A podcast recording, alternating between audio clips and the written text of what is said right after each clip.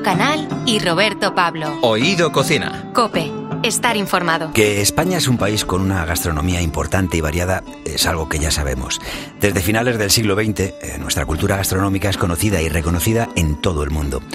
Pero, ¿qué me dirías si te dijera que nuestra variedad y riqueza culinaria viene de muy lejos? Por ponerte un ejemplo, ¿Qué crees que ponían sobre la mesa los íberos? Bueno, pues desde los albores del neolítico, con cereales y legumbres como base de la alimentación, hasta los refinamientos gastronómicos que caracterizaron a los íberos, te invitamos a un viaje culinario inolvidable en el que descubrirás sabores olvidados y técnicas perdidas. Para este viaje nos acompañan José Damián Partido, que es chef de gran experiencia y ha pasado por el Seller de Can Roca, por ejemplo. Y Lidia Cabello, que es doctora en prehistoria y arqueología, profesora de la Universidad de Málaga. Bienvenidos a Video Cocina. ¿Cómo estáis? Buenos días. Hola, buenos días. Gracias ¿qué tal? por la invitación. Nada. Juntos habéis escrito Gastronomía Íbera, un libro que recupera toda esa sabiduría culinaria que nos ha llevado hasta hoy. Aquí lo primero que se nos ocurre, nosotros que, que presumimos de disfrutones, es que ¿qué comían los íberos? ¿Eran ellos disfrutones también en, en esto del comer? Bueno, pues un poco sí, evidentemente. Ya podemos empezar a hablar de gastronomía. En el momento Sí. que hay un excedente de producción, que se puede hallar comercio y, y no está, digamos, tan esclavo de- del trabajo, se puede empezar a hablar de una gastronomía. Ya de una diferenciación de clases basada también en la alimentación. Eran eso, gente que, que comía un poco de todo, ¿no? Como decimos, a, a ver, aquí en, en España teníamos cereales, teníamos legumbres como base, ¿no? Y, pero ellos empezaron a, a tener una serie de, de refinamiento en la, en la cocina ya, ¿no? Podemos hablar ya de, de un gusto por decorar la mesa, poner comidas eh, en disposición bonita, no, no ya comer así directamente pues, una, una pierna de, de cordero, por ejemplo, directamente cogida por el hueso, ¿no? Y ya los textos romanos hablan algunas veces de que los jefes íberos hacían, bueno, banquetes fastuosos ya, sacrificaban bueyes, también comían de manera ritual. Decir, ya hay una, digamos, un acercamiento al resto de cultura mediterránea en ese sentido. Quería comentaros también, pues que efectivamente no solo está en ese, en esa amplia variedad que se empieza a ver un poquito dentro del mundo íbero, sino que además se empiezan a cocinar de manera un poco diferente y que nos recuerda a nuestros días, como es el tema de las parrillas, ¿no? De poner esa carne y asarla en unas parrillas idénticas que a las nuestras, además hechas también de hierro. Lidia, eh, Lidia Cabello es doctora en prehistoria y arqueología, profesora de la Universidad de Málaga, como hemos presentado al comienzo. Lidia, ¿cómo mm, eh, podéis llegar al final a conocer, por ejemplo, pues eh, todas esta, este tipo de costumbres culinarias a través de los yacimientos? ¿Qué encontráis? ¿Qué os hace al final decir, pues mira, estabas hablándonos de parrillas, ¿no?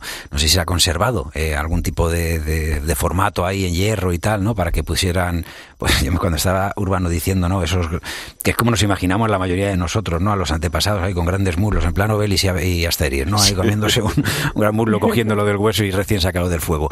¿Cómo podéis llegar vosotros en, en la investigación al final al saber cómo, pues eso, cómo era su cultura gastronómica? Pues la arqueología es la que nos da las claves, ¿no? A, di- a diferencia a lo mejor de lo que podemos hacer a través solo de la interpretación, eh, basándonos además en esos restos arqueológicos, donde sí aparecen esas parrillas de hierro, donde aparecen las famosas trévedes para poner eh, la cerámica al fuego, los yares, ¿no? Tan conocidos en nuestra cultura eh, digamos, mediterránea.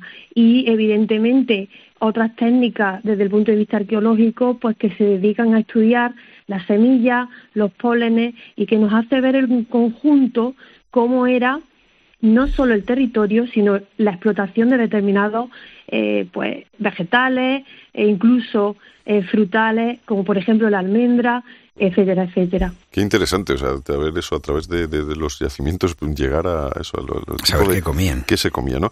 Eh, las técnicas de conservación también ya se usaban en esa época, ¿no? También, ¿qué, qué técnicas de conservación eran más usadas para preservar los alimentos de la descomposición? Hay una que es clave, que es la salazón. Sí. sea, La salazón ha quitado, digamos, el hambre hasta hace bastante poco. Es una manera fácil y barata y rápida de conservar los alimentos de, de- de su descomposición. Eh, hicimos varias pruebas y basándonos también en los restos, como dice Lidia, y aparte en los textos historiadores romanos y griegos, y bueno, hicimos varias pruebas de salazón de carne, por ejemplo. También hablan de los jamones, del ahumado, todos tipos de, de conservación tradicionales. Y con todo lo que recopilamos hicimos también algunas recetas experimental basada en la conservación en grasa, como puede ser como si fuera una especie de lomo de orza, conservación por varios, en miel, por lomo varios de la olla, sí, ¿no? Esto que, conocemos como lomo de la olla, así metido en, Claro, claro, nosotros hicimos una experimentación con perdices, conservamos perdices exactamente igual que se hace con el, con el lomo de manteca. Eh, eh, José Damián y, o Lidia, mm, eh, los íberos, ¿qué comían? Eh, ¿Jamón ibérico o jamón serrano? pues, pues creo que eh, la clave es jamón ibérico. ¿Por qué? Pues porque la bellota era uno de los productos más consumidos no solo por los animales, mm. sino por la cultura de los íberos, donde incluso autores eh, pues clásicos como Plinio hablaban de que la bellota era muy consumida en Iberia y que incluso tostada se podía hacer dulce con lo cual podríamos estar hablando perfectamente de nuestro jamón ibérico. ¿Cuánto tiempo, sabéis cuánto tiempo se puede llegar a conservar? O sea, no sé si se ha llegado a encontrar, no creo, ¿no? Pero algún tipo de, pues, de producto que, fuera en su día un jamón, ¿no? En la época de los íberos y que haya quedado ahí un poco, pues, no sé si petrificado, ¿no? En plan fósil. Mira, fósil, fósil no, pero hay un comentario de un, no, creo que es Plinio, también que comenta que enterraban el mijo en agujero en el suelo sobre paja y aguantaban más de 10 años. Pues, eh, imagino que exagerarían pero los hilos excavados en el suelo y en la roca, pues tiene una conservación en los cereales bastante bastante potente también. Totalmente, totalmente. No sabemos si eran con cebollistas o sin cebollistas tampoco, pero, pero, sí sabemos algunos de, los platos que en este libro, Gastronomía Íbera, que habéis hecho los dos conjuntamente, es un, un trabajo estupendo, hay varias recetas ¿no? que, que, habéis planteado que podían, son bastante plausibles de haberse podido hacer en, en, aquella época. ¿Alguna que os guste especialmente del libro y que podamos contar? Bueno, pues yo soy, soy fanático del pan, por ejemplo. El pan, claro. Todas las del pan, sí, sí. Hicimos, bueno, el, digamos, los dos panes estrella que llevamos es tanto el de bellota, que comentaba Lidia, que ya comentan que se alimentaban cuando no había cereales de pan de bellota. Hicimos muchos experimentos, algunos de, con, un resultado regular, otros mejores. y, y luego también hicimos el pan de cebada, que ya ah. los romanos se jactan un poco de que los íberos eran un poco atrasado porque comían pan de cebada y la cebada es para los animales. Ah, Entonces hicimos varias experimentaciones fermentándolo con costras de cerveza, que es una de las características que tiene ese pan de los íberos. La fermentación a base de, de costras de cerveza. ¿Y para ti, Lidia, alguna, alguna receta que te guste? Sí, bueno, yo me, me suelen gustar todos los platos porque además de hacerlo los probamos, ¿no? Evidentemente. Pero bueno. es la mejor parte. Pero, sí que es verdad que a mí especialmente que lo comentamos mucho cuando vamos a las conferencias y demás, la conservación que se hace de determinados eh, frutos secos como las almendras, mm. eh, pasas y demás con miel y caelia, a mí la verdad es que es uno de los platos que más me gustan. ¿Qué es la, caelia? Que es, eh, yo he, leído el, libro y aparece bastante, pero a lo mejor para nuestros oyentes no es un producto muy conocido. El nombre no, pues el producto sí. explicadlo, Porque por Es la, cerveza de los íberos. Ajá, la cerveza de los íberos, que era como, hecho con cebada, entiendo. Bueno, ahí hay un pues tema bastante, sí, eh, que están varios autores que hablan de que puede ser una del trigo, otra de la cebada, y algunos comentan pues que posiblemente la caelia se hiciera con trigo y era eh, la cerveza de la zona del sur, mientras que eh, otro tipo de también de cerveza que se elaboraba con cebada era más típico del norte y se le denominaba cerea. Cerea, claro. Lidia, eh, Hoy en día, bueno, ahora tenemos eh, este libro, ¿no? Gastronomía Ibera, pero estaba pensando, me imagino que, sería por observación, o sea, cómo pasaban eh, unas recetas de, de, pues, eh, de una abuela o una madre a un hijo, etcétera, etcétera, porque me imagino, no lo sé, o sea, estoy haciendo todo esto pensando en que estamos hablando de, de muchos años atrás, pero me imagino que, que la cocina estaría más destinada a la mujer en aquella época el hombre creo que era más a lo mejor, que creo, ¿eh? ya te digo que lo estoy hablando desde, el desconocimiento, más a lo mejor para la parte de, guerrera, ¿no? De protección o un poco más, más salvaje. Y luego, ¿cómo pasaría? Claro, ahí no, no estamos hablando de anotaciones, tendría que ser, digo, por observación de ver cómo lo hacía para luego otros ir aprendiendo, ¿no? Bueno, pues un poco como hacían nuestras abuelas, algunas de ellas que no sabían escribir, que era a través de la tradición oral. Sí cómo eh, a, través de la educación se le iba enseñando desde pequeñita, pues hay que añadir esto, hay que incluir esto, y sí, la mayoría de las actividades, digamos, de mantenimiento, de consumo, ¿no?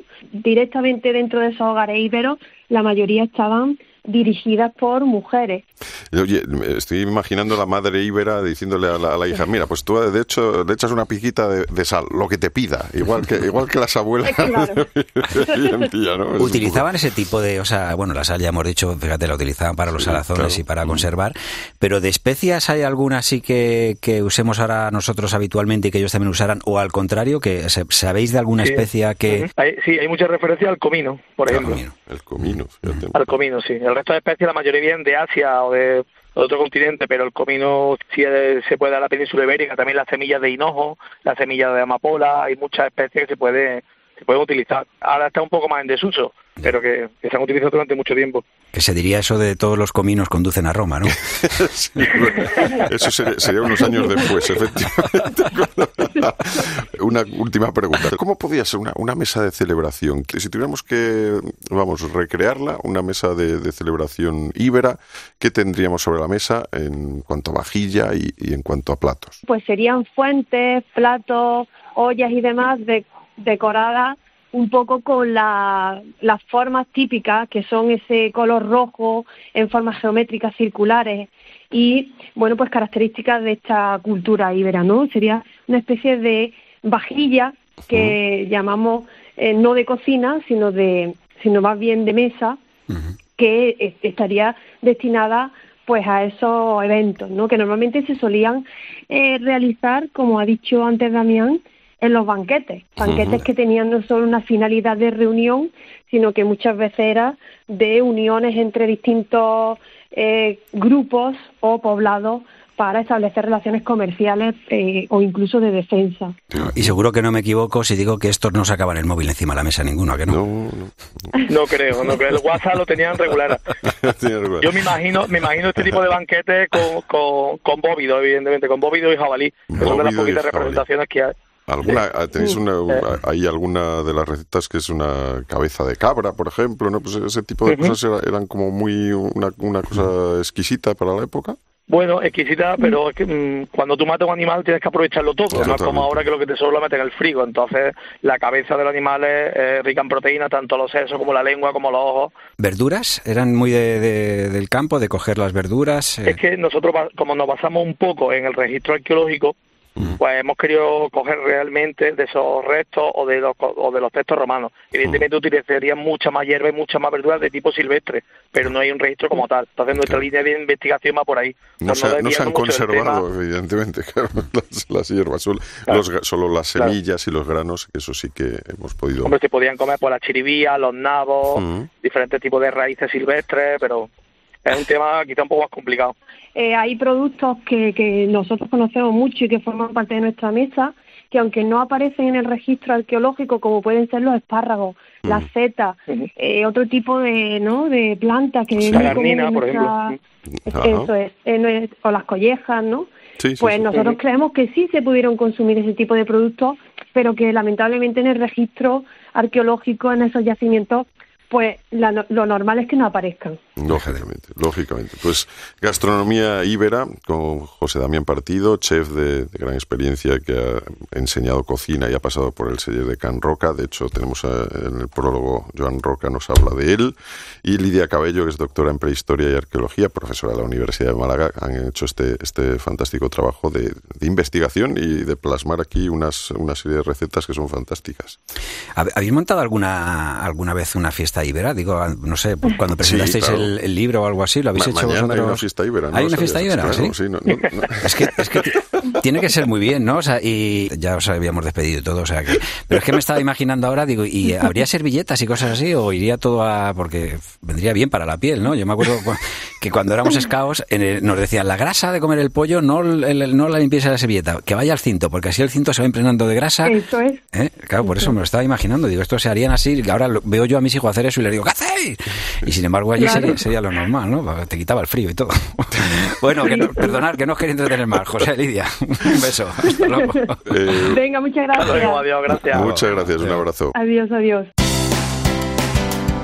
Oído Cocina. Una persona que está dando un servicio dentro de un equipo que no canta a los oídos. Alberto Chicote, chef, pionero en la cocina fusión y una pesadilla en la cocina. Un tipo que no canta a los oídos es porque no está lo que tiene que estar. Entonces, siempre exijo sí o sí que todo el personal, el, el, personal que está dentro de una cocina, cuando se canta una comanda, cante el oído. Que para saber si sabe lo que tiene, y para saber si sabe lo que no tiene. Vamos a ver, viene un, programa que se llama Oído Cocina y no hay ni un poquito de algo. Oído. Urbano Canal y Roberto Pablo. Oído Cocina. Cope, estar informado.